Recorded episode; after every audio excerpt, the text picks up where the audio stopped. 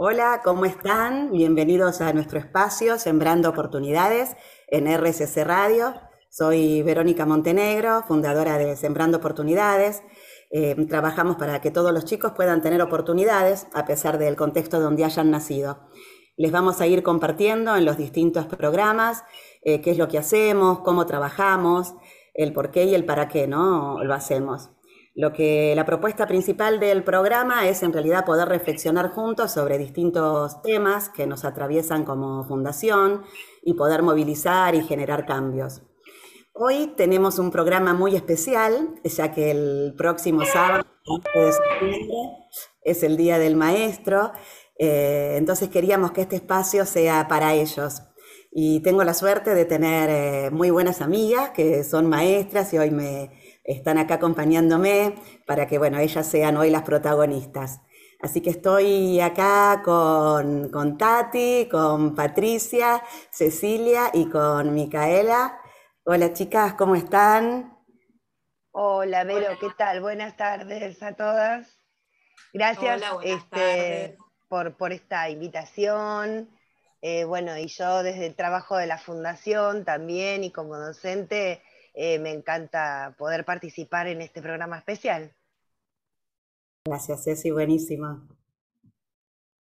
Hola, Vero.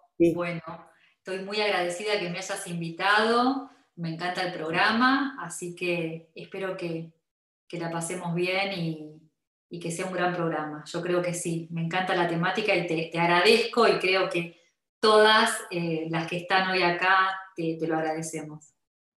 Sí, sí, me sumo al agradecimiento, es, un placer, bueno, charlar con vos siempre, de toda la vida, este, y compartir con docentes que no conozco y está bueno esto del intercambio, así que agradecida.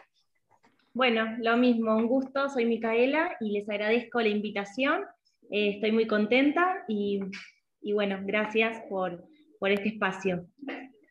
Sin duda va a ser un programa muy especial y bueno, especialmente eh, para mí, porque bueno, porque, por el cariño que les tengo, pero bueno, aparte porque son grandes referentes de la tarea que hacen, eh, cada, uno, cada una en lo suyo, la verdad que para mí son, son ejemplos de, docentes, de maestras y como personas, así que eh, buenísimo poder que, que haya más gente que las conozca y que pueda escuchar un poco desde ustedes cómo es esta tarea que estuvo tan, tan castigada, ¿no? especialmente durante este último tiempo, así que buenísimo que puedan ver eh, del otro lado quiénes son las que están ahí poniendo el lomo eh, todos los días. Así que bueno, no se vayan, nos quedamos hasta las 11 de la noche, como todos los miércoles. Estás en RCC Radio, escucha cosas buenas. Bueno, acá estamos nuevamente, seguimos con este programa tan especial en vísperas del Día del Maestro. Eh, acá con Cecilia, con Tati, Patricia y Micaela. Bueno, y quería que, nos cuenten, yo de algunas algo sé, pero bueno, que les cuenten más que nada a los oyentes, eh, a partir de cuándo supieron que querían ser maestras, cómo fue, ¿no? Que, les surgió eh, estas ganas o esta vocación, no sé, cada una, no sé si fue desde siempre, si fue algo que más, más de grandes, cómo fue que fue esto surgiendo. Bueno, mira, pero en mi caso, eh, yo siempre supe que quería ser maestra. Siempre digo que no me imagino mi vida fuera de una escuela, que no podría trabajar de otra cosa. Eh, a los 19 años me recibí de maestra jardinera porque siempre estuve adelantada en la escuela y bueno, este, empecé a trabajar, ya tengo más de 31 años de antigüedad eh, pasé por todos los cargos dentro del jardín de infantes, como maestra, secretaria, directora, y ahora me desempeño como profesora del nivel superior, formando docentes justamente para el nivel inicial. Entonces, este, eh, seguí estudiando, hice, bueno, varias carreras, un par de carreras universitarias que son las que me permiten poder ahora formar docentes eh, en el distrito de Quilmes, en los institutos superiores de formación docente, eh, del Estado y privados, trabajo yo en ambas gestiones, y, este, y es una manera, te decía, de, devolver toda la experiencia que tuve en el nivel inicial a lo largo de mi carrera con las estudiantes que ahora forman parte, están haciendo su formación inicial de grado. Y mi tarea hoy en día es acompañarlas a ellas, porque soy profesora del campo de la práctica, docente, a los jardines de infantes del distrito, para que, para que hagan sus prácticas y residencias docentes, eh, para poder recibirse como maestras, poniendo en práctica toda la teoría que estuvieron aprendiendo en su, en su recorrido. Pero... La secundaria y enseguida, o sea, ya durante tu colegio ya sabías que, que Sí, porque de hecho, por ejemplo, yo estudié en mi secundaria el bachillerato con orientación pedagógica, porque siempre supe que quería hacer. Y te cuento una pequeña anécdota. Mira, eh, mi suegra, que era madre de cinco hijos, yo era amiga de uno de los hermanos de mi marido, no era, no era amiga de él. Y siempre que iba como amiguita a la casa, ella me decía, vos eras la única que, viste, cuando te vienen los adolescentes a tu casa que le preguntás qué vas a hacer cuando seas grande. Vos fuiste la única que con una seguridad desde los 12, 13 años me dijiste, yo voy a ser maestra, que la verdad que era como que nada en tu camino se iba a interponer para que lo pudieras lograr. Y bueno, así fue. Mira qué bueno. Y, siempre durante todos estos años sostuviste eso, o sea, nunca tuviste sí. decir... Mira, mi mamá, eh, que tuvo su carrera frustrada de maestra de primaria, ella quería que yo fuera docente de primaria. Cuando yo le dije que quería ser maestra jardinera, me recibí y le dije, este, ¿estás orgullosa? Sí, pero yo quería que fueras maestra de primaria. Hice mi, hice mi, mi, primera, mi primer título universitario, el segundo, la maestría, varios posgrados, especializaciones, y le decía siempre, ¿estás orgullosa? Sí, pero yo quería que fueras maestra de primaria. Entonces, porque este, frustrado, bueno, ya no nos vamos mucho por la rama, pero frustrado porque no pudo ejercer o... Porque no la dejaron estudiar el padre, el ah. patriarcado tan marcado en esa época, se casó a los 20 años, el marido tampoco la dejó. la probablemente. Tal cual. Entonces este, no la dejaron estudiar directamente, se quedó en su casa criando a los chicos. Pero bueno, se ve que tenía esa fuerte vocación y la proyectó en vos, ¿no? Con la ilusión de que fuera su hija la que pudiera hacer lo que tanto deseó y no pudo. Puede ser. Chicas, ¿qué, alguna, ¿quién quiere contar? Dale, Mica. Bueno, la verdad es que yo también desde chiquita supe que quería ser docente. Yo soy docente de primaria, me recibí hace ocho años y tengo el recuerdo de, de chiquita sentar a, mis amigas en una mesa y decirles, bueno, yo ahora soy la seño. Me acuerdo que le hacía a mi mamá sacar fotocopias, tipo las planchas de volantes, y yo iba orgullosa con todas mis planchas de volantes y se las repartía a las chicas, a mis amigas, y les decía que hagan la tarea. Eh, así que desde chiquitita, desde chiquita supe que, este, es, este era mi sueño y la verdad es que lo pude hacer. Cuando recién salí del secundario, eh, estudié otra cosa que nada que ver con la docencia, hasta que en un momento dije, no, basta, no, no, no, ¿qué hago, ¿qué hago haciendo esto que no es lo que yo quiero? Así que hablé con mi mamá y mis papás me apoyaron siempre, por suerte, y les dije, no, la verdad es que esto no es lo que quiero, yo quiero ser maestra, ellos me súper apoyaron, empecé este, el profesorado de educación primaria y el último año, mientras estaba estudiando, me llamaron del colegio donde yo terminé el secundario para ver si quería entrar a trabajar con ellos.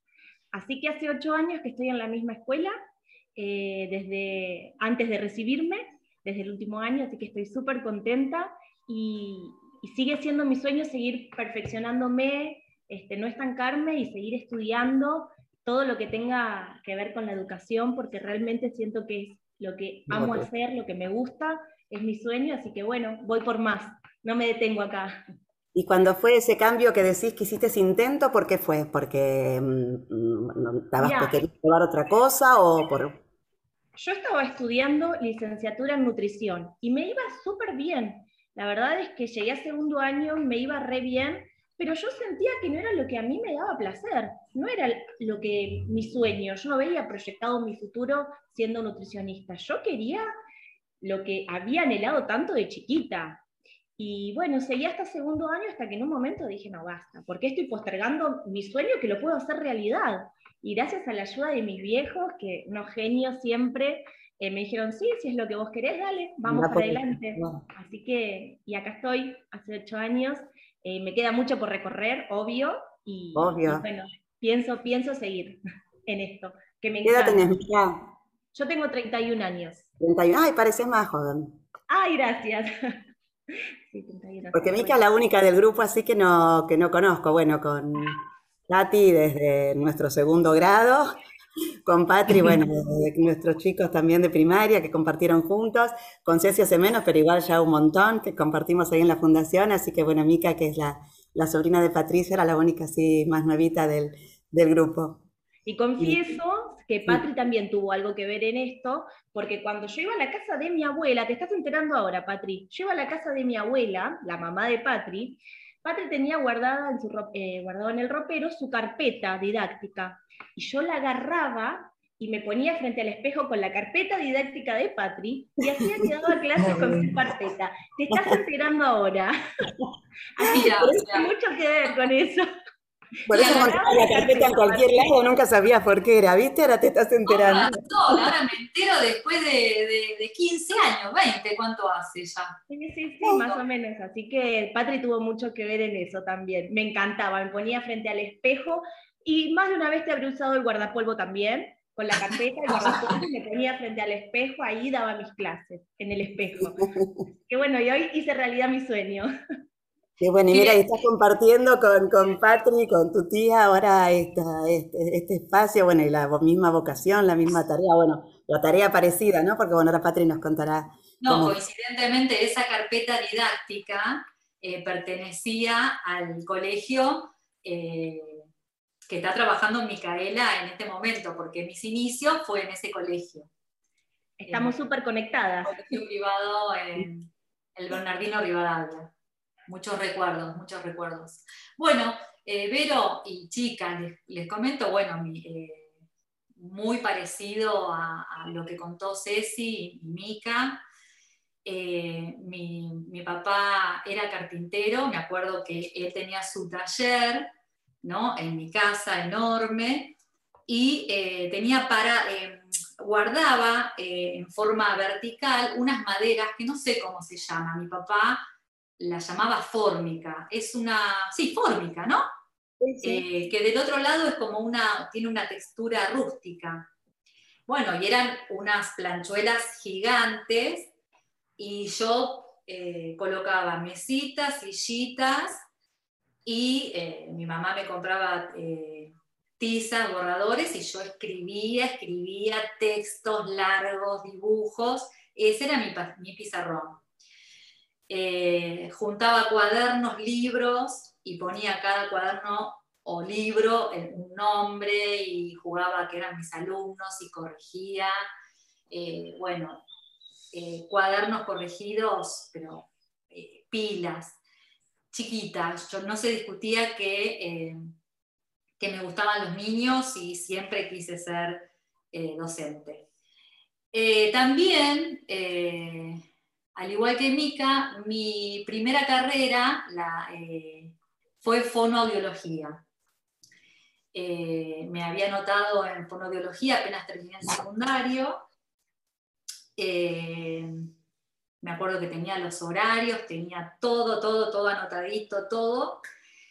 Y, y de un día para el otro, digo, pensé, no, no, quiero ser maestra, quiero estar directamente con los con, con alumnos y eh, me anoté finalmente a, a, un instituto terciario para seguir el magisterio. Pero siempre eh, la idea era, la, mi idea era, fue trabajar con, eh, con, niños. Siempre me gustaron los niños. Y la docencia, el, el, ayudar para, para, un montón de cuestiones, siempre, siempre me gustó con el alma. O sea, no había dudas que trabajar con niños era lo que, lo que más disfrutaba. Y disfruto, disfruto. Ahora estoy con adolescentes. Eh, eh, trabajé como maestra de primaria algunos años. Eh, luego en el mismo colegio enseñé inglés durante un año, durante un ciclo lectivo.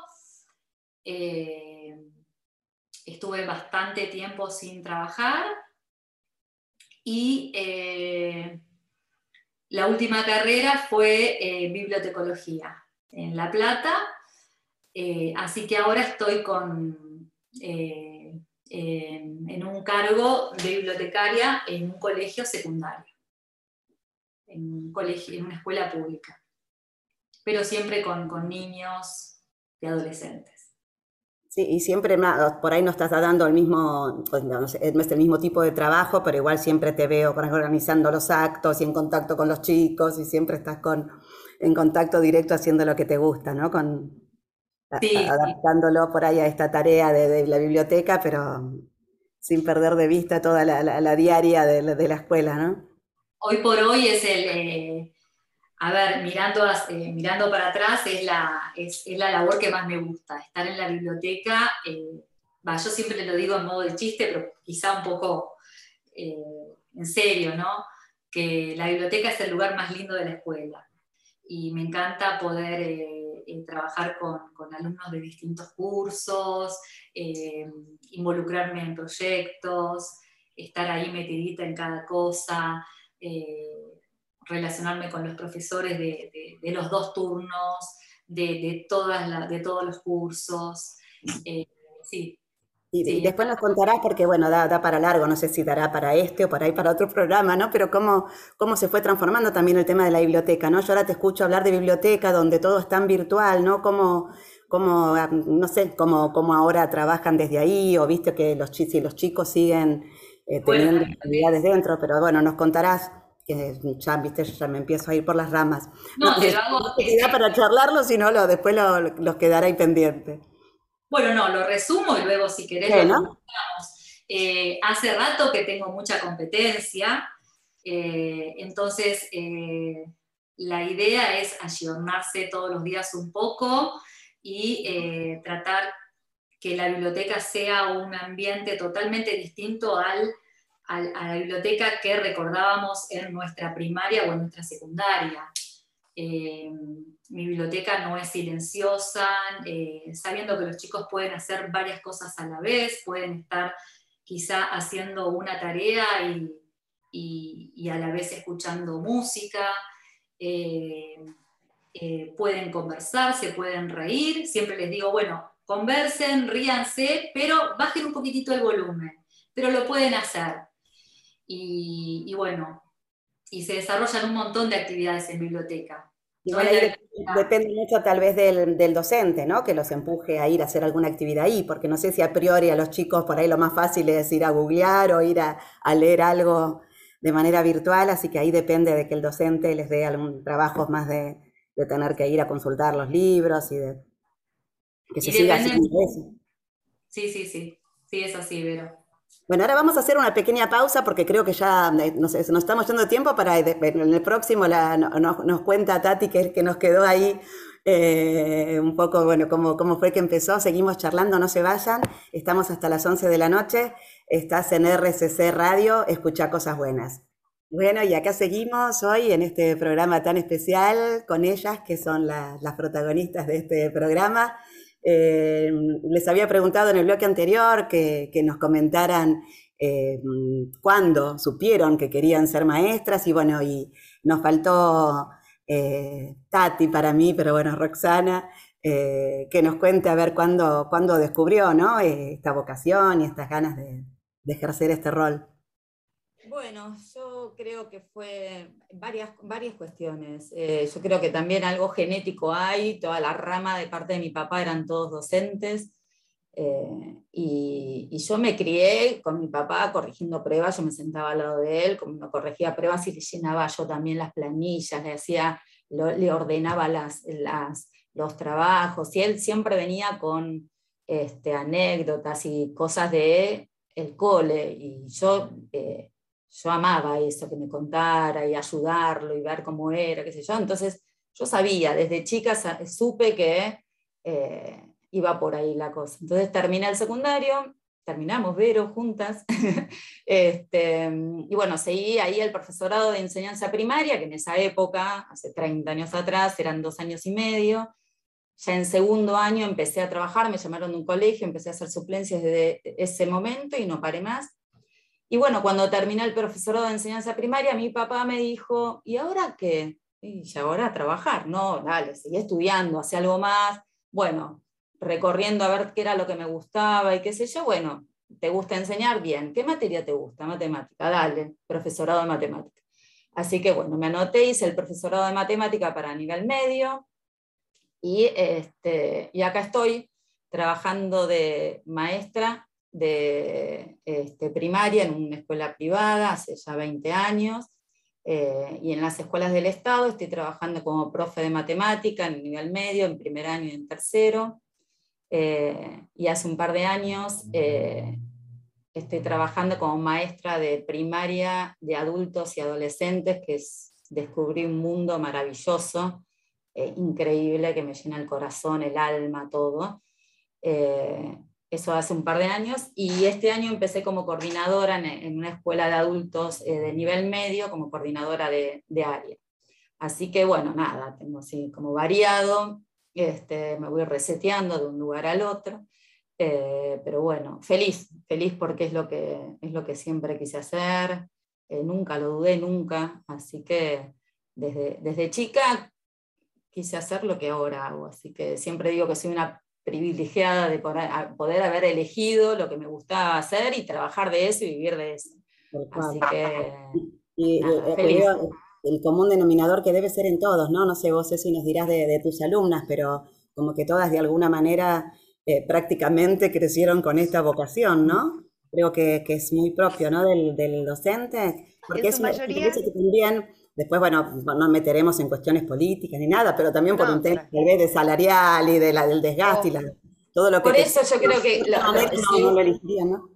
Claro, que cuando uno le elige por vocación te van todas esas cosas y muchas más, y seguís. Los que no eligen por vocación o por otras cosas, o porque pensaban que le gustaba y qué sé yo, y en algún momento tienen que cortar. Y esto, que vos, decías, ¿no? Que tu papá te decía, ¿por qué no haces algo más, no? Como esto también, decir, te vas con eso solo por ahí pensando que a lo mejor es difícil tal vez vivir, sostenerte. Em, pero bueno, cuando la vocación es, es más fuerte, ¿no? Claro, pero mira, esto que me preguntabas vos antes, por ejemplo, respecto de mis estudiantes de, de inicial y de primaria, de los profesorados, hay chicas que mm, a lo mejor tuvieron la vocación durante toda la vida y por diferentes situaciones de la vida, fueron mamás o tuvieron que salir a trabajar y no tenían tiempo para estudiar, lo relegaron el estudio y empiezan después a los 40, 30 y pico, 40 y pico de años, eh, esta vocación que siempre la tuvieron latente y como escondida. Hay otras chicas, eh, eso pasa la mayoría de las docentes, la gran mayoría, lo hacemos por pura vocación.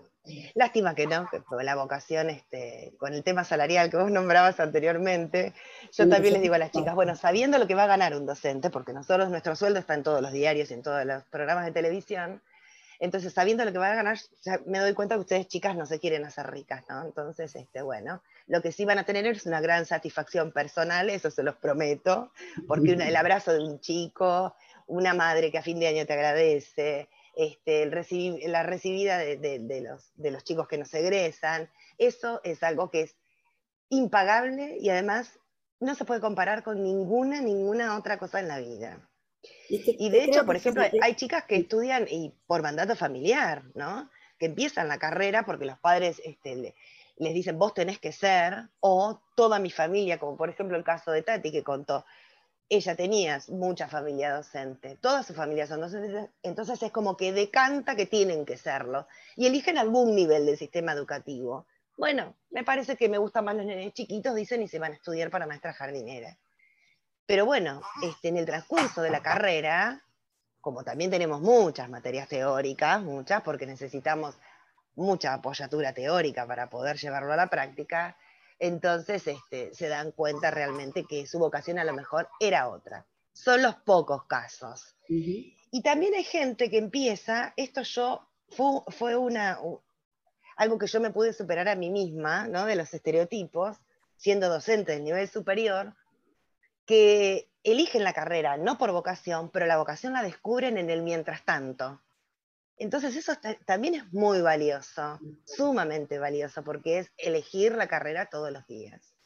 Eh, y la verdad que es hermoso poder acompañar a los estudiantes en cualquier nivel del sistema educativo. Eso te iba a decir, me parece que lo que tiene en común es esto, ¿no? Es lo, es lo que es más, tiene más que ver con lo emocional, me parece, ¿no? Con lo que uno recibe eh, en, lo que, en el efecto que puede causar en el otro, porque se me ocurre que lo que escucharon a lo mejor de su familia, las anécdotas tenían que ver con esto, ¿no? Con qué pasó con tal situación, con qué, cómo impacté en la vida de tal chico, con qué situación me encontré, y los que arrancan con esa vocación, y esto que vos decís no, no está lo monetario, pero esta otra retribución, me parece que, no sé si es no en todas las profesiones como, como esta cosa emocional tan tan, tan marcada y tan preponderante, ¿no? Que esto que vos decís, que descubre la vocación es porque probablemente eh, descubrió, ¿no? ¿Qué es lo que le brindaba esta tarea que probablemente en otras tal vez no. Porque se dio la oportunidad, ¿no? Como decía Mica, yo llegó un momento en que dije, hoy, ¿qué estoy haciendo acá? Pero me quiero dar la oportunidad. Entonces, está bueno dárselo, porque uno tiene la vida para. La vida alcanza para estudiar todo lo que uno quiera. Entonces, yo a las chicas les digo. Y lo importante que es el rol del docente dentro de, la época del estudiante. A mí, ¿qué me pasó cuando elegí el profesorado de matemática? ¿Te acuerdas de Bianconi, Vero? Sí, me acuerdo. Bueno, era nuestra profesora de matemática, que yo, era una cosa, yo admiración total, la tuvimos tres años.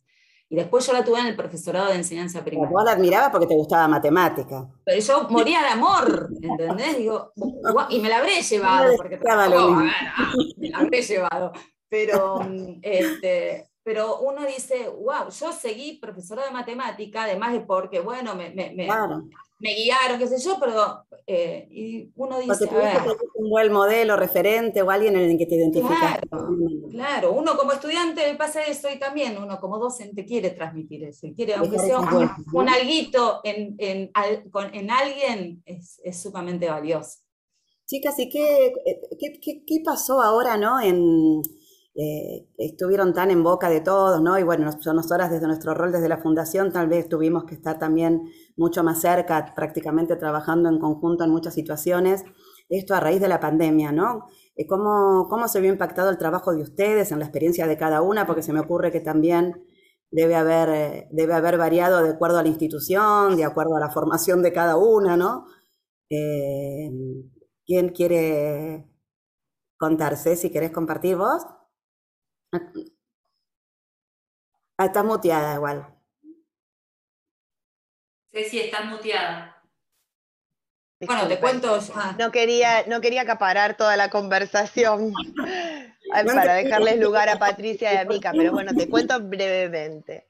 Eh, todo el año pasado yo te conté, Vero, cuando seguíamos pensando en cosas para la casa del niño y jardín maternal de la Fundación de Sembrando, donde colaboramos, que eh, yo tenía el triple de trabajo dentro de mi profesión, ¿no? Porque la verdad que el año pasado fue terrible. Este año es un poquito peor, pero eh, como ya tenemos presencialidad en los jardines y en las primarias, superior todavía no tiene presencialidad, pero yo por suerte en el campo de la práctica puedo ir a acompañar a las estudiantes a hacer sus residencias.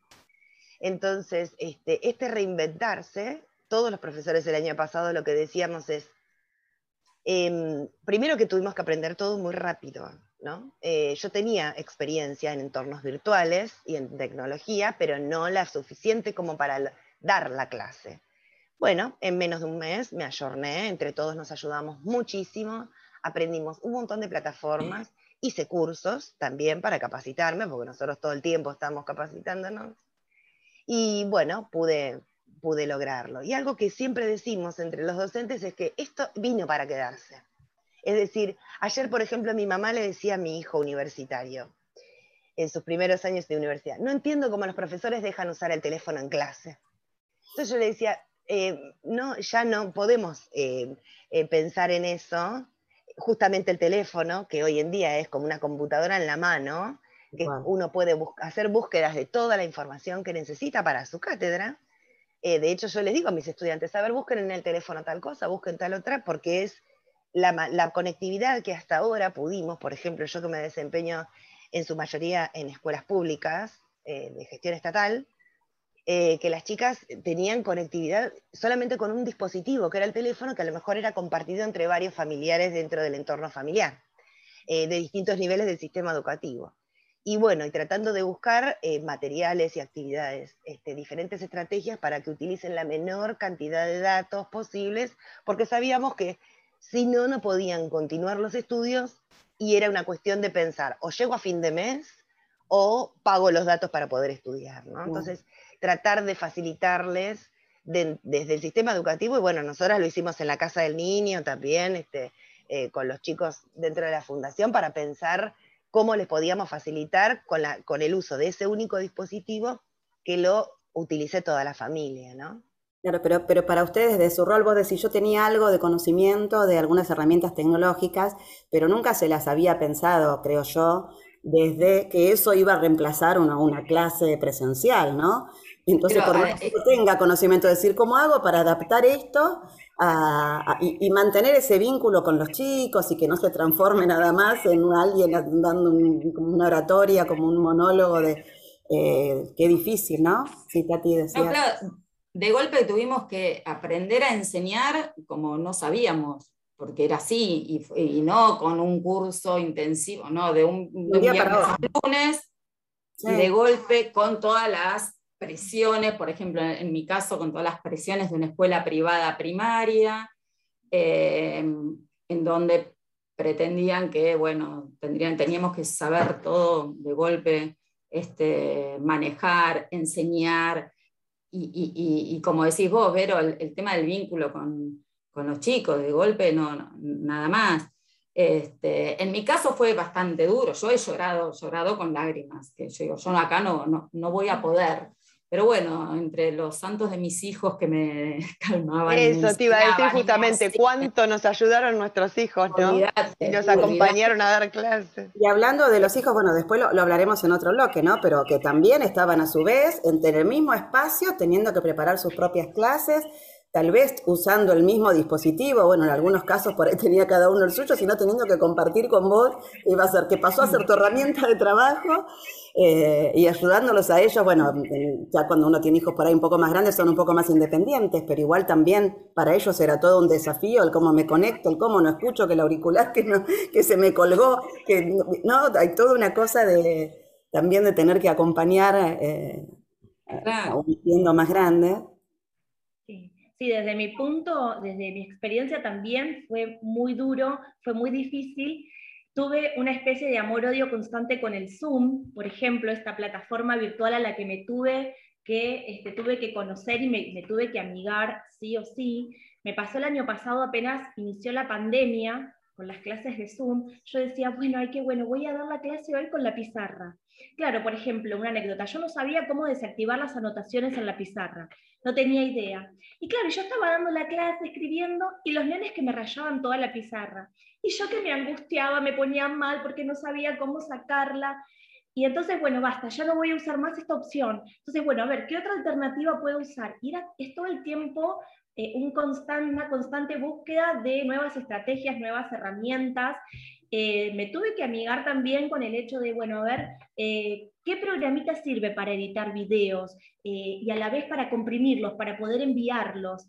Fue como un aprendizaje súper para nosotras también, desde ese punto de vista, porque de hecho vos recién comentabas, siendo mamá también, me pasaba que yo tuve que hablar con la señora del nene y decirle, mira, discúlpame, pero mm, Benicio no se va a poder conectar a los Zoom porque en ese horario estoy yo dando clases.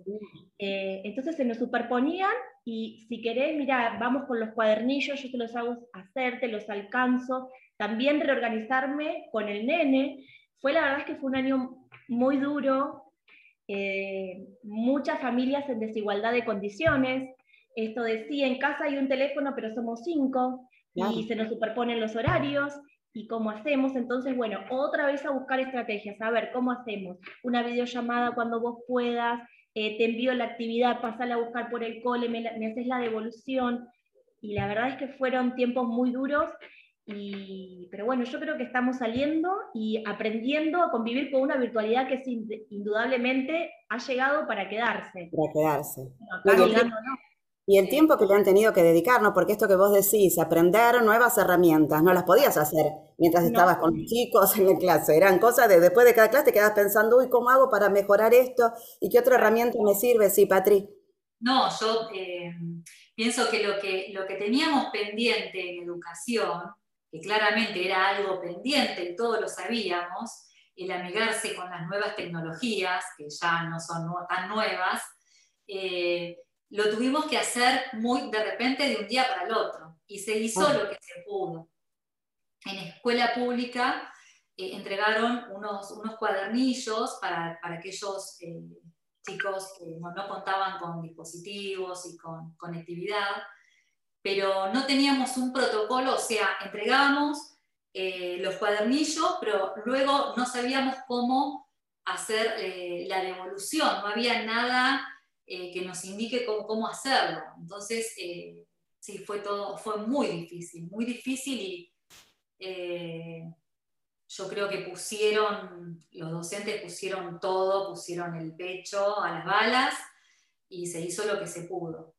Y, creo que esto que era un poco también lo que, lo que tenía ganas hoy de compartir, ¿no? Un poco eh, para, para, que se conozca esa otra parte, ¿no? De, de, porque seguramente ustedes recibirían y, se escuchaban en los medios y en todos lados los reclamos de los padres, de la exigencia, ¿no?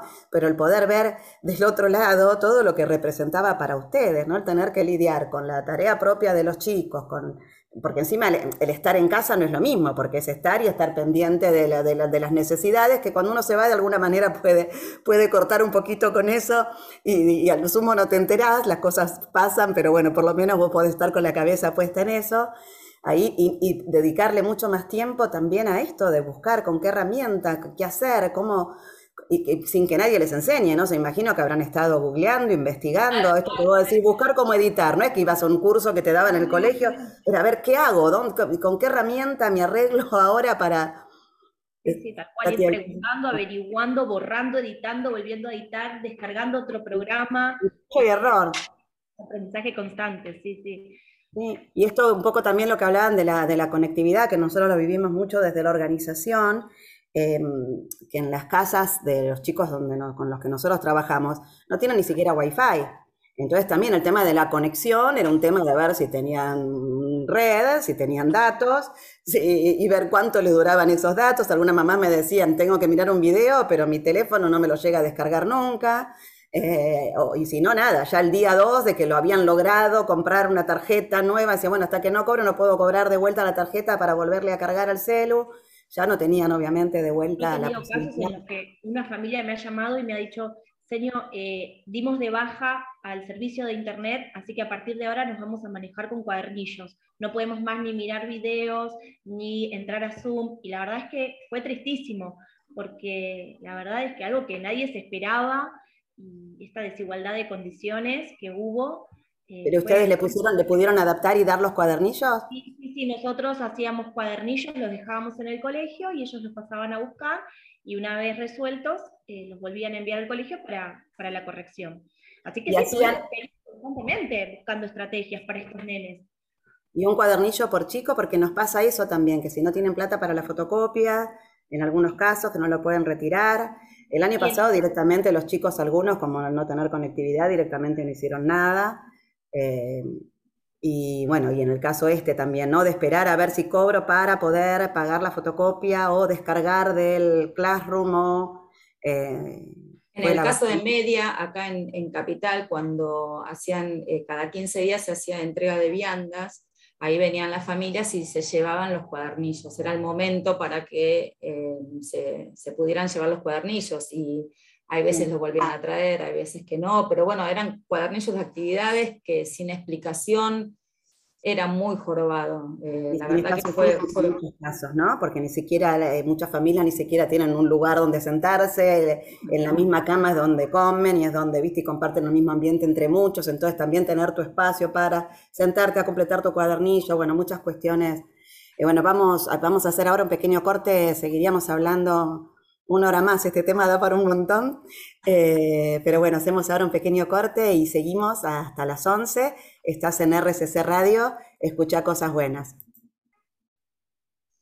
Bueno, y acá seguimos charlando con ellas, las protagonistas de hoy. Eh, la verdad que bueno, nos quedamos en el, en el intervalo hablando un montón, podríamos estar hablando horas, esto es muy interesante y es muy lindo escucharlas.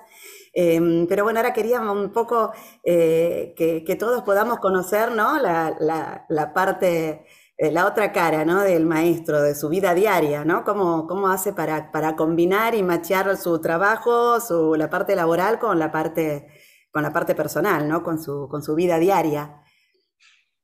Mica, ¿nos querés contar vos algo? Sí, la verdad es que es eh, una cuestión de organización total. A mí me pasa, yo ahora estoy trabajando doble turno. Eh, tengo un nene que va a preescolar y bueno, este, está alternado, va una semana sí, una semana no. Así que eh, vamos, las semanas que no le toca ir al jardín, para mí son terribles porque tengo que estar pensando, bueno, a ver, ¿quién lo puede cuidar? ¿Dónde lo dejo? He probado tres chicas que, para que lo cuiden y las tres, una empezó a trabajar, la otra empezó a estudiar y la otra no sé qué, así que bueno. Estarían en la misma que vos también, con los cambios, ¿no? tal cual. Eh, así que es todo, es el día a día, ¿viste? Sigue organizándote el día a día. Entonces es, bueno, a ver, hoy me levanto, bueno, hoy con el papá, hoy con mi mamá, eh, hasta, hasta en la casa de Patricia ha llegado a quedar pobre, este, no pobre porque la pasa bomba, pero quiero decir que, que para él también es súper desorganizado el no saber, bueno, eh, no llevar una rutina. me pasa que a veces yo llego a las, casi a las 6 de la tarde y él tiene alguna tareita para hacer del jardín, y claro, y él quiere estar conmigo, que no nos vimos en todo el día, yo quiero que también haga la tarea del jardín, y él quiere jugar, y nos tenemos que bañar, y tenemos que hacer las compras, tenemos que cocinar, y la verdad es que se complica mucho, eh, como te dije recién, hay que organizarse muy bien, cuesta un montón, eh, la tarea de un docente no termina cuando sale de, de, la institución donde trabaja.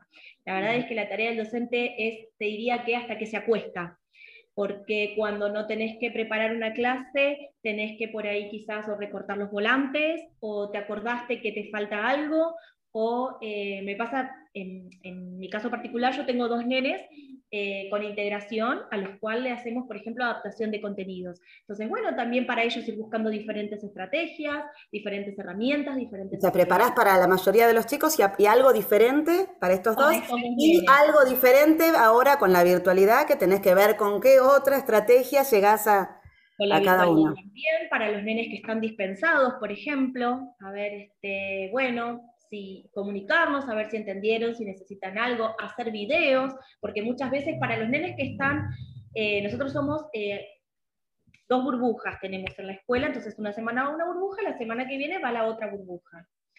Esa semana que a la burbuja que no le toca ir, está en virtualidad, entonces uno tiene que también proveerle de herramientas para que puedan adquirir el contenido, para que puedan apropiarse del contenido, ya sea desde un video, ya sea desde imágenes explicativas o lo que fuese. Entonces, bueno, esto también de, eh, uy, no hice el video para los nenes de mañana y tienen una actividad súper complicada y no la van a entender, porque uno se pone también en el lugar de los padres, que no todos los padres tienen las condiciones como para sentarse y explicarle las actividades. Por ejemplo, en el área de matemática, hay padres que te dicen, señor, no lo entiendo, yo no le puedo ayudar porque no entiendo. Bueno, entonces uno como docente tiene que buscar una herramienta para facilitar también a ese padre que el nene se pueda sentar a hacer la tarea. Entonces es bueno, a ver, vamos a, te explico, mira, he estado a las 10 de la noche explicando por audio, mira, acá lo que vos tenés que hacer es em, descomponer el número, por ejemplo. Y la verdad es que organizar todas estas, todas estas cuestiones más la vida personal es un gran trabajo, es un, es un gran desgaste. Eh, pero bueno, la verdad es que desde mi, desde mi punto de vista lo hago con todo el amor, con todas las ganas, porque como te dije anteriormente es lo que me gusta, pero bueno, es es desgastante, pero muy Antes de, la vocación, y, qué, y, aparte cuando, te, tienen exámenes, el corregir, y qué pasa también con las reuniones de padres, ¿no? Que, hay como más todavía, ¿no? Me parece, aparte de esto que estás contando. Hay muchísimo más, esto es así, digamos, lo más visible, pero después, bueno, el tema de, de, corregir, el tema de que, bueno, uy, fulanito me parece que está medio flojito, a ver cómo podemos hacer este, para que entienda, eh, ir fijándose también en las, eh, individualmente en cada alumno, eh, porque la verdad es que uno no puede ser egoísta y, por ahí seguir avanzando si el tema no se entendió. Entonces, bueno, me, me, ha pasado muchísimas veces de que he preparado clases y tuve que retroceder porque veo que no puedo seguir avanzando porque el tema realmente no se comprendió y como docente no te sirve de nada seguir en el camino. para cumplir con los contenidos, ¿no? Claro. Entonces, eh, bueno, es, un tema de organización que es complicado, pero es muy satisfactorio. eh, hacerlo todo por, bueno, por los nenes eh, y el agradecimiento de, los padres también te, te, llega. ¿Cómo es el vínculo ustedes tienen? Porque bueno, veo que muchas tienen el grupo de WhatsApp con los papás, después el grupo de WhatsApp con los otros docentes y los otros... Sí, sí, muchos, muchos también o no? Tenemos grupo de WhatsApp con los padres, sí, eh, y tenemos también un grupo cerrado de Facebook en el cual también subimos las actividades y, bueno, nos vamos comunicando por ambas vías. Y la verdad es que a veces em, se complica un poco el hecho de esto de que, bueno, em, el tema de los horarios, ¿no? Eh, que a veces ya, como te dije recién, son las 10 de la noche y por ahí me encuentro con un, señor, disculpe la hora, pero tal cosa. Pero ya me escribiste, te disculpo, pero ya está, tengo tu... Claro, Te vi ahí y me da cosa no contestarte, pero yo estoy cocinando, ¿viste? Sí, tal cual. Entonces, bueno, eh, no, nos vamos manejando así, es difícil, pero bueno, todo parecería como que vamos en camino a retomar a la, a, la normalidad. Así que bueno, vamos a ver qué sucede. Tal cual, cómo sigue. El, el, resto, cómo, cómo, cómo, es su diaria, cómo es parecida a la de Mica, me imagino, bueno, algunas ya con chicos más grandes, pero... Sí, yo lo que quería sumar a lo de Mica es que ahora, además de todo eso que contó que nos pasa, igual a mí, yo tengo hijos más grandes, tengo eh, Agus está en sexto año ya del industrial y Valen en, tercero, o sea que se manejan solos, es el tema de la suspensión de las burbujas.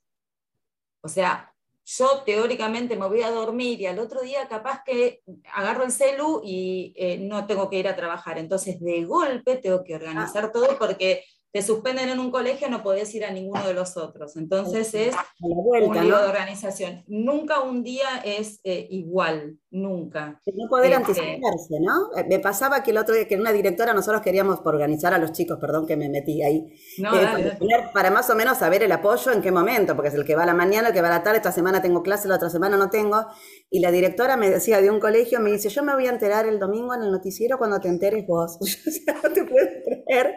Entonces no podíamos planificar nada, decimos, bueno, el lunes vemos, vemos si vienen, si vienen todos juntos, no viene ninguno, si no lo podés bueno, y acá pasa también con, mis hijos, que cada tanto uno entra más tarde porque al docente de la primera hora lo, aislaron por otro colegio, otro está dispensado, o sea que todos los días es algo nuevo.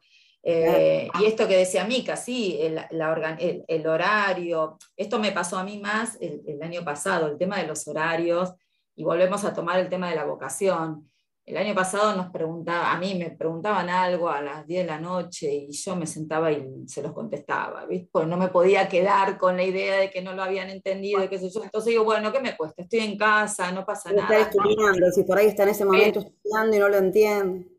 Claro, entonces uno dice, ay, bueno, pero después es como que se fueron como desvirtuando todo, sábado, domingo, cualquier día. Bueno, este año estamos tratando de que se empiecen a acostumbrar de eh, las plataformas. Ahora, nosotros acá en, Capital es todo presencial.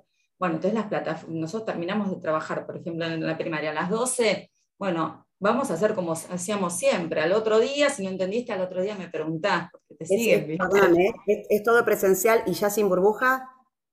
La burbuja es el grado entero, el grado o el curso. Eh, el grado en primaria, el curso en secundaria. Pero tienen el espacio físico porque me decían que la burbuja, o sea, tienen que ir todos, pero respetando el metro entre... Se, eh, acortó, no, se sienta uno al lado del otro. O sea, no... la realidad es así, se acortó en lugar de un metro y medio entre... un metro. Eh, me parece que son 90 centímetros. 90, con las ventanas abiertas con las ventanas abiertas y todo, pero bueno, yo tengo en, un grado, tengo 27 chicos y ah, están sentados uno al lado del otro, como antes. O sea, en una de las escuelas donde van eh, nuestros chicos, los que nos decían es eso, que iban a tener que, seguir porque no, no, tienen forma de tener a todos los chicos en el aula con nada de distanciamiento. Es que la, justamente la normativa acá en provincia, por ejemplo, esto que vos nos mencionas, Vero, viene eh, y todo el tiempo eh, solicita adecuación a cada institución educativa porque las realidades son totalmente diferentes. Por ejemplo, ah. la matrícula si va toda o la realidad del edificio, de la escuela, si tiene las posibilidades de albergar o no, y quiénes son los chicos que tienen más necesidades, tanto educativas como socioeconómicas. económicas, ¿no? De, acudir a la escuela. Y eso decían que las iban a como a ser adaptadas, ¿no? Como que algunos chicos iban a rotar y otros iban a ir siempre, ¿no? Como que iban a tener la necesidad. Creo que lo que se va a hacer es eh, inasistencia programada, ¿no? Porque lo nuevo no es que vaya el curso entero, lo nuevo es achicar los centímetros. Y como decían ustedes, si el tamaño del aula no da para que se cumpla ese protocolo, lo que se va a hacer es eh, inasistencia programada. Por ejemplo, un día eh, faltan, faltan tres, eh, van a rotar los alumnos ausentes.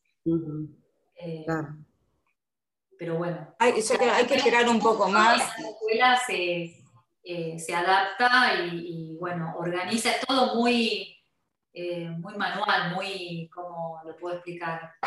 Sí, sí, medida y el, el, día a día. el, día, No, el día a día en la escuela, ahora, eh, eh, en realidad toda la vida fue, fue, para nosotros el día a día, esto que contaba Tati. Uno también, a veces vos decís es domingo a la noche, yo no sé si mañana va a haber paro docente, voy a tener clases, si mis compañeros van a ir, quién se va a sumar. Eh, como, y como contaba Mica, nosotras somos todas madres. Entonces, no dejas de ser ama de casa. Esto que vos nos preguntaste al principio, cómo compaginas tu vida laboral con tu vida personal. Nos pasa la vida, nos pasa que a nuestras familias, eh, qué sé yo, mi mamá el año pasado quedó viuda y yo ahora la tengo, digamos, como que medianamente a cargo porque es una señora mayor y tengo doble casa que atender.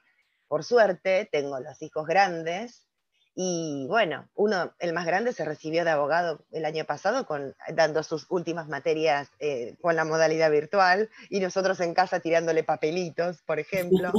O yo... tomando, de tu casa, dijiste, acá solo papelitos. No, papelitos y grandes para no barrer mucho. Y, y yo como docente, que tengo los cuartos años de las chicas que hacen sus residencias y ya se reciben, que todas, todas hacemos un acuerdo tácito, digamos, como que se reciben conmigo, la dejan mi materia para el final.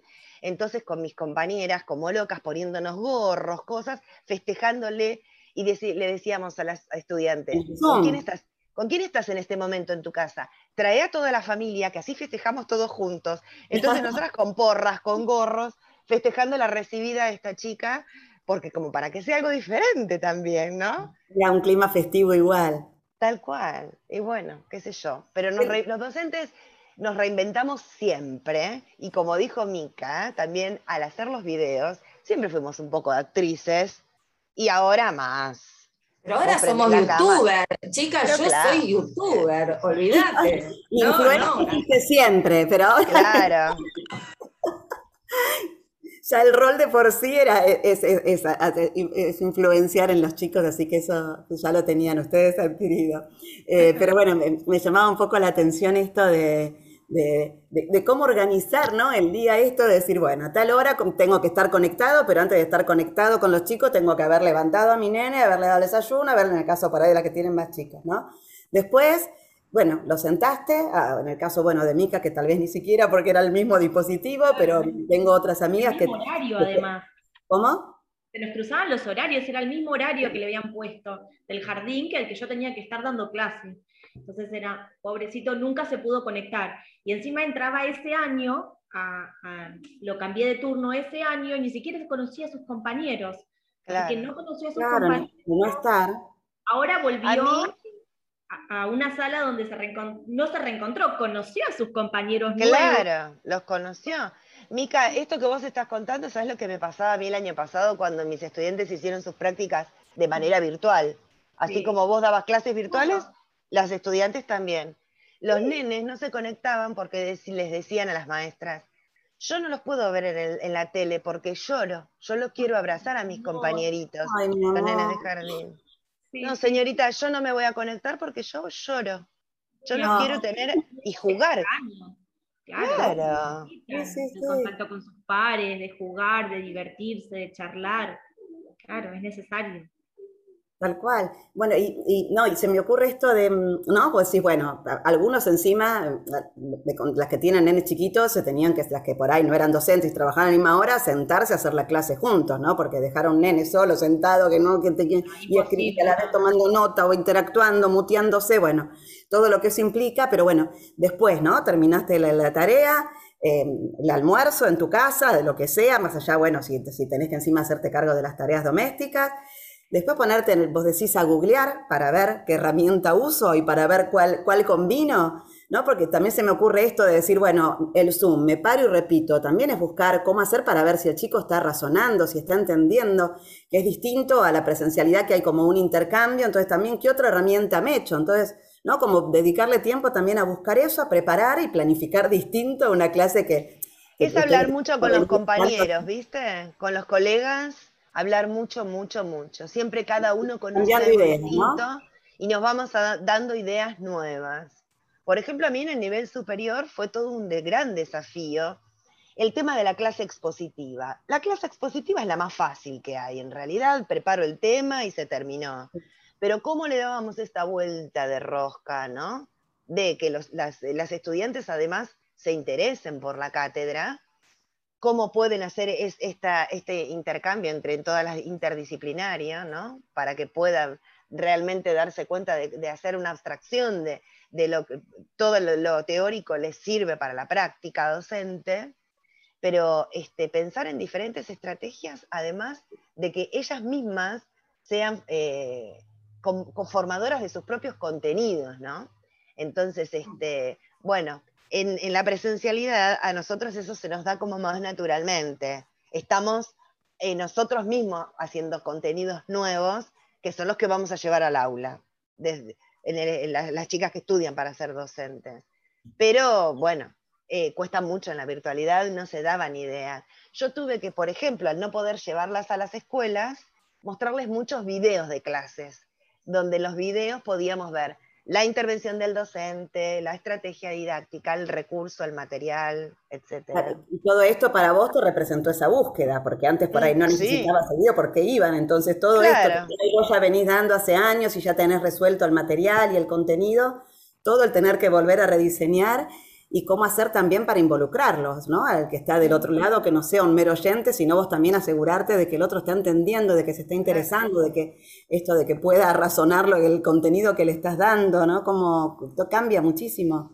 Y además esto como es algo nuevo, no hay antecedentes, uno no sabía de dónde sacar información, ¿entendés? Eh, por ejemplo, a mí en matemática, que yo hace 30 años que enseño matemática y yo no concibo otra manera de enseñar matemática sin las intervenciones de los chicos. No, yo no, nunca doy esto es así, así, así. Ellos son los que eh, eh, traen el contenido. ¿Cómo hacía? Bueno, una vez Valentín, que mi hijo menor, me grababa, yo dije, Valen, yo voy a tratar de preguntar, y él me contestaba, o sea, él me hacía de alumno, claro. ¿entendés? Porque, porque además eh, yo decía, yo no sé exponer algo que, que, yo enseño, pero que, que, el otro es el que aprende desde... desde te, muestro, te digo cómo se hace, te muestro el resultado, todo, ¿cómo sé qué está pasando del otro lado? Claro, sí, sí, la, la idea es que, bueno, dificilísimo, dificilísimo fue. Pero bueno, eh, con videos, con eh, también a mí lo que me pasó, eh, yo trabajo con mi compañera que da prácticas de lenguaje, es una chica joven, y muy ayornada con toda la tecnología, qué sé yo. Entonces, bueno, también ella eh, encontró un par de programas que nos sirvieron un montón, bueno, eh, eh, para poder editar, para poder grabarles en otro tipo de, de, cosas que yo no conocía y bueno, había que ayornarse. Pero igual, nada, nada reemplaza el aula, nada. No, no, no. No, no, no, es que, es convertirla, ¿no? La de presencial la transforma. No, no, es todo rediseñarla y buscar con qué herramienta. Bueno, vamos, acá también vamos a un corte, nos, nos seguimos pasando, hoy vamos a estar eh, a, full entretenidas conversando, pero bueno, tenemos que, darles un descansito a los que están del otro lado. Hacemos un pequeño corte, eh, seguimos hasta las 11, estás en RCC Radio, escucha cosas buenas. Bueno, y acá estamos en nuestro último bloque, ya llegando al final. Espero que estén disfrutando tanto como yo de esta charla acá con, Tati, Cecilia, Patricia y, Micaela. Y, un poco les quería preguntar ahora para, para el cierre, eh, si, recuerdan alguna situación en la que, en la que hayan sentido ¿no? que, su tarea, que algo puntual que hayan hecho, eh, tiene alguna influencia o tuvo alguna influencia. Bueno, ya que eh, estamos, a ver, yo tengo 30 años de docente, imagínate que fue, son 30 años de satisfacciones. y por suerte también tuve mucho tiempo séptimo grado, entonces mis egresados y egresadas son tienen así como un lugar especial eh, todos los años. Em, a mí, lo, más cercano, y ya que estamos, que estamos eh, con vos, Vero, este, fue lo de Agustina, em, que es una, chica que va este, a la casa del niño, bueno, está conectada con Sembrando, y bueno, por esas cosas de la vida tuvo que eh, dejar su primaria es una chica ya adolescente, tiene un bebé. Y bueno, eh, a partir del proyecto que, tuvo Vero, de, este apoyo escolar, bueno, eh, yo me acerqué y dije, bueno, a ver si este, podemos hacer que Agustina termine la primaria. Yo trabajo en una escuela de, primaria de adultos y adolescentes. Entonces, bueno, eh, a partir de eso, Vero me conectó con Agus eh, y, bueno, Agus se reenganchó, estuvimos trabajando mucho tiempo, ella desde la casa del niño y yo desde casa. Eh, y bueno, y finalmente rindió su examen libre y terminó su primaria. Y lo digo y me emociono. con, con mucho orgullo, porque la verdad que Agustina viene de muy chiquita a la casa del niño, ¿no? Así que hemos acompañado eh, todo su crecimiento. Eh, pasó por situaciones muy difíciles y bueno, no pudo terminar su sexto grado y, nada, y era algo como que para ella siempre muy vergonzosa, muy obviamente cuanto, cuanto más creces y te queda tanto, tanto pendiente, eh, la autoestima está muy vapuleada, entonces el enfrentar cualquier situación de, de presencialidad para ella todavía siendo adolescente le era muy difícil y bueno, y al tener un bebé todavía todo mucho más complicado. Pero, pero a raíz de esto, ¿no? Eh, eh, Tati vive en Capital y nosotros estamos en Verazategui, en, en zona sur, así que también era muy difícil, eh, bueno, ella siempre también con ganas de, dar una mano, muy también comprometida con todo el trabajo solidario y social, pero bueno, la, distancia no nos permitía tal vez poder interactuar.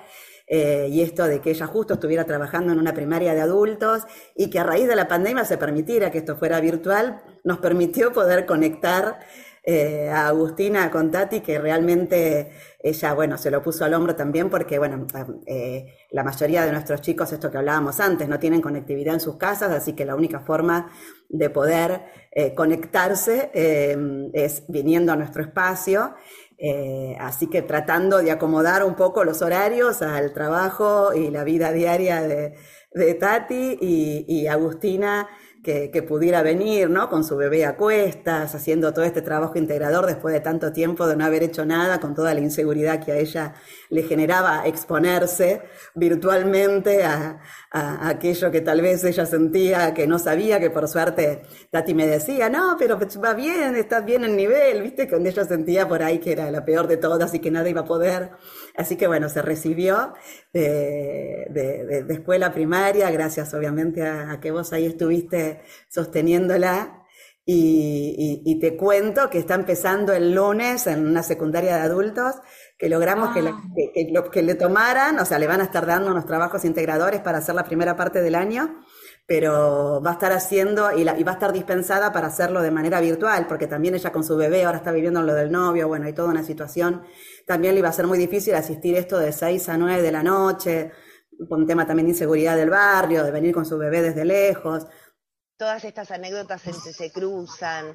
Eh, yo también estudiantes que venían con sus bebés a las clases, o en el Zoom del año pasado lo tenían a UPA y me decían, disculpe, saco la cámara para que no vean. No, no, prendela la cámara, porque a mí me encanta verles los chicos, y de hecho, tanto sacrificio es después este, cuanto más se disfruta, ¿no?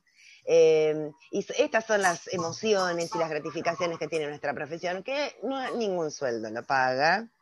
Eh, tampoco los insabores que tenemos respecto de la jerarquía, este, este, este es un, sistema educativo, es muy jerárquico y tenemos que respetar mucho las jerarquías y cumplimentar muchas cuestiones también este, eh, organizativas, eh, entonces llenar planillitas que no sabemos nunca para dónde van.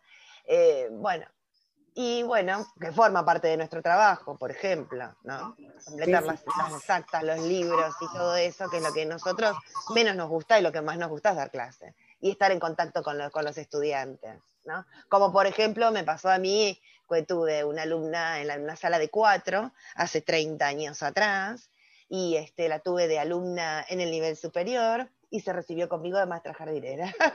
y vino la mamá, porque vos imaginate que yo a las chicas grandes no conozco a ninguna madre, pero en el jardín vos tenés mucha relación con los papás. Y vino la mamá de esta chica, Carla, no te digo el apellido, este, vino a saludarme al instituto porque teníamos una relación muy cordial y muy cercana cuando ella era madre y yo maestra de su hija. A los cuatro años, 20 años después, le entregué el título de maestra jardinera. Qué lindo. Y más ustedes que empezaron de, tan jóvenes, ¿no? La carrera, apenas terminaron el colegio. Entonces te pasa que por ahí ahora tenés exalumnos que tienen, no sé, cinco años menos que. Tienen hijos, tienen hijos, yo, sí, claro. abuelas, sí, olvídate. Claro. Qué lindo, qué lindo. Te decía, esta chica que se recibió un día me trajo una foto de su cumpleaños que lo festejó en el jardín y me dice, mira, ¿esta sos vos? Claro, yo tenía 25 años menos. Le digo, mira, ¿no ves que estoy igual? Lo que tengo son más arrugas. La que está cambiada sos vos, querida, que vos, vos tenés 20 años más porque tenías 4. Pero yo, ya yo ya era grande. Yo ya tenía 21 años cuando fui maestra de ella. Ya era, pero estoy más arrugada, nada más. Claro, ella pasó de, niña a mujer. Eh, bueno, chicas, la verdad que hermoso eh, lo que compartimos hoy. Eh, como fundación queremos resaltar esto, ¿no? El, inmenso valor que tienen los, docentes en la vida de los chicos, que, realmente son indispensables, ¿no? O sea, son más que necesarios. Eh, ¿Qué, gran diferencia puede hacer un docente en la vida de un chico? Creo que, muchas personas no, no sé si lo dimensionan. Eh, así que bueno, eh, hasta acá llegamos. Eh, nos encantaría poder seguir conversando, tal vez en otro programa nos podemos volver a juntar, seguro que, hay, muchos temas interesantes que nos vinculan, que podemos compartir. recuerden que nos pueden escribir a nuestro WhatsApp al 11 5164 9837. También pueden contactarnos a través de nuestras redes. Estamos en Instagram en sembrando.oportunidades o en nuestra web sembrandoportunidades.org.ar. Eh, quiero agradecer como siempre especialmente a Guillermo y a todo el equipo por, por esta oportunidad. Eh, gracias chicas a ustedes por haber compartido su momento. Un placer. Eh, hermoso. Hermoso, bueno, que, que, las hayan podido conocer aunque sea un poquito. Y bueno, y nos vemos el próximo miércoles a las 10 de la noche. Eh, estás en RCC Radio, escucha cosas buenas.